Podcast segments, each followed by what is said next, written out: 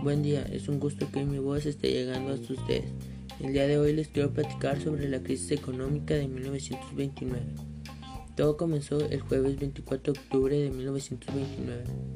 Wall Street, una calle estrecha en el extremo sur de la isla de Manhattan en Nueva York, estaba inusualmente ocupada de gente. El edificio más importante de la calle, la Bolsa de Valores de Nueva York, no abría sus puertas hasta las 10 de la mañana, pero ya se había congregado allí grandes multitudes. Como informó el diario The New York Times, la sensación de registración de Wall Street con la realidad de la ruina financiera personal era omnipotente. ¿Por qué ocurre el crack de Wall Street? A diferencia de otras naciones industriales que después de la Primera Guerra Mundial sufrieron daños graves o estuvieron a punto de estallar económicamente, durante los locos años 20, industriales y banqueros se convirtieron en héroes de la nación, además de ser admirados por las riquezas que se habían creado. Mitchell se inspiró en el éxito de los bonos de libertad que se habrían emitido al público durante los últimos dos años de la Primera Guerra Mundial, como una forma de financiar el esfuerzo de guerra aliado.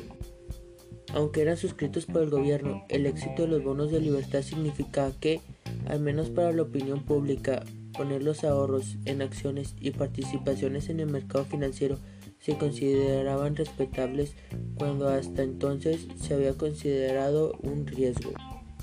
¿Cuáles fueron las señales de advertencia? Ante el colapso a finales de octubre de 1929, los precios habían bajado un poco al mes anterior.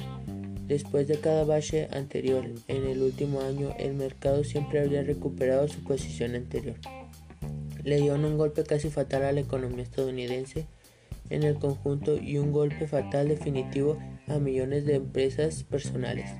Seis meses después de los acontecimientos de octubre de 1929, el total de desempleos se había más que duplicado a 3,25 millones.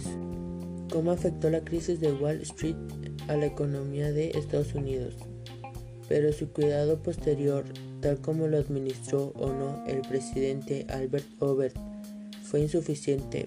Después del fracaso de Obert, el clamor público para su intervención, el gobierno fue ensordecido. ¿Cómo combatió el New Deal de Roosevelt los efectos del crack de Wall Street? Tanto la Administración Federal de Ayuda de Emergencia ofreció apoyo a los pobres en forma de mantas, comercios populares y oportunidades de empleo. El programa Roosevelt, conocido como el New Deal, fue revolucionario en la forma en que colocó a los gobiernos federales, hasta entonces casi invisibles para la vida cotidiana, en el corazón de la recuperación de la nación. Es todo por el momento, gracias por su atención.